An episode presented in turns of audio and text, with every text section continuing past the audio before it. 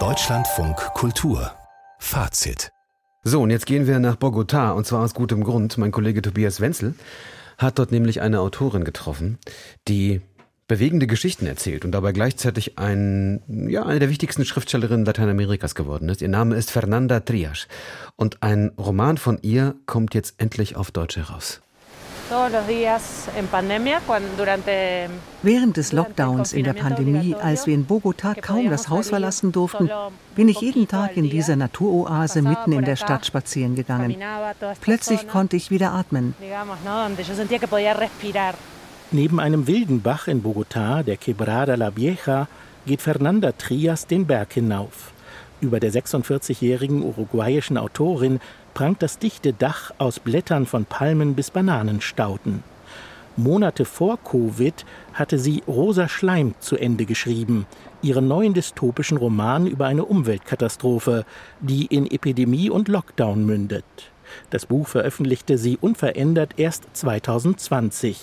Die Verstörung, die sie bei den Lesern auslösen wollte, war dann aber nicht so stark wie geplant, weil die mittlerweile schon die Erfahrung der realen Pandemie gemacht hatten. Claro, en ese momento sí me generó una cierta lástima, era como ah. Da habe ich schon gedacht, wie schade. Wäre mein Roman doch sechs Monate früher erschienen. Andererseits haben sich viele Leser mit dem im Roman beschriebenen Lockdown identifiziert und mit der ebenfalls geschilderten Angst, geliebte Menschen zu verlieren. Die Pandemie hat dem Roman also etwas genommen und ihm etwas anderes gegeben. Wir haben uns unter einen riesigen, von Efeu berankten Baum gesetzt. Ich hole mehrere transparente Kunststoffdosen aus meinem Rucksack.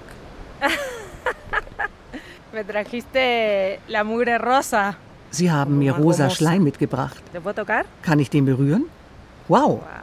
Genauso habe ich mir beim Schreiben des Romans den rosa Schleim in diesen Plastikbechern vorgestellt.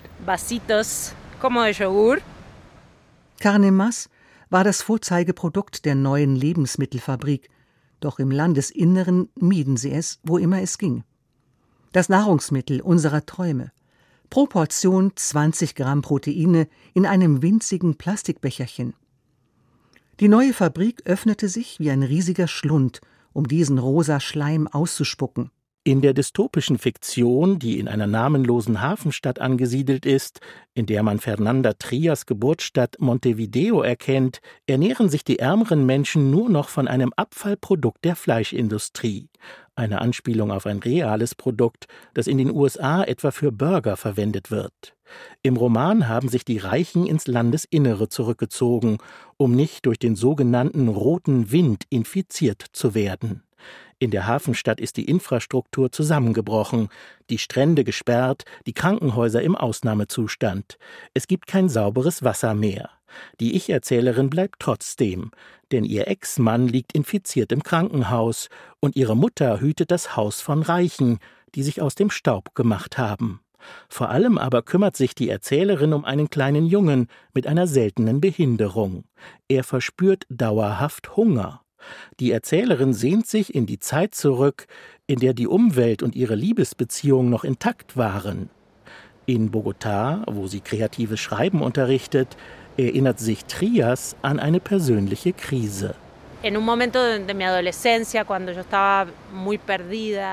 In einer Phase meiner Jugend, als ich sehr verloren und einsam war und das Bedürfnis hatte zu schreiben, habe ich den Underground-Schriftsteller Mario Levrero kennengelernt. Er hat Schreibkurse gegeben und er hat mir gesagt, du bist nicht allein. Es hatte etwas Magisches. Er hat mich aus einer großen existenziellen Krise befreit. Deshalb nehme ich nun selbst das Unterrichten des kreativen Schreibens so ernst weil ich weiß, dass ich einen Menschen mindestens davor bewahren kann, wahnsinnig zu werden. Fernanda Trias hat mit Rosa Schleim eine schreckliche Welt in wunderbar poetischen Worten beschrieben. Das erzeugt erstaunlicherweise keinen Widerspruch, sondern funktioniert sehr gut. Unwillkürlich denkt man an die Corona-Pandemie zurück und wähnt sich beim Lesen doch in einer viel hoffnungsloseren Welt. In der Hafenstadt sind die Supermarktregale leer. Es gibt nur noch Becher mit dem rosafarbenen, schleimigen Fleischabfallprodukt. Ich reiche Fernanda Trias am Ende einen Löffel und eine weitere Variation rosa Schleims, eine Waldbeermus. Woher wollen Sie wissen, dass das wirklich essbar ist? Sie probieren zuerst. Ist lecker, oder? Schmeckt gar nicht nach Fleisch. Fernanda Trias unterwegs in Bogotá mit meinem Kollegen Tobias Wenzel. Rosa Schleim, so heißt also ihr neuer Roman aus dem Spanischen von Petra Strien, erscheint am Donnerstag. Und mehr Literatur in unserer Sendung Lesart übrigens auch als Podcast.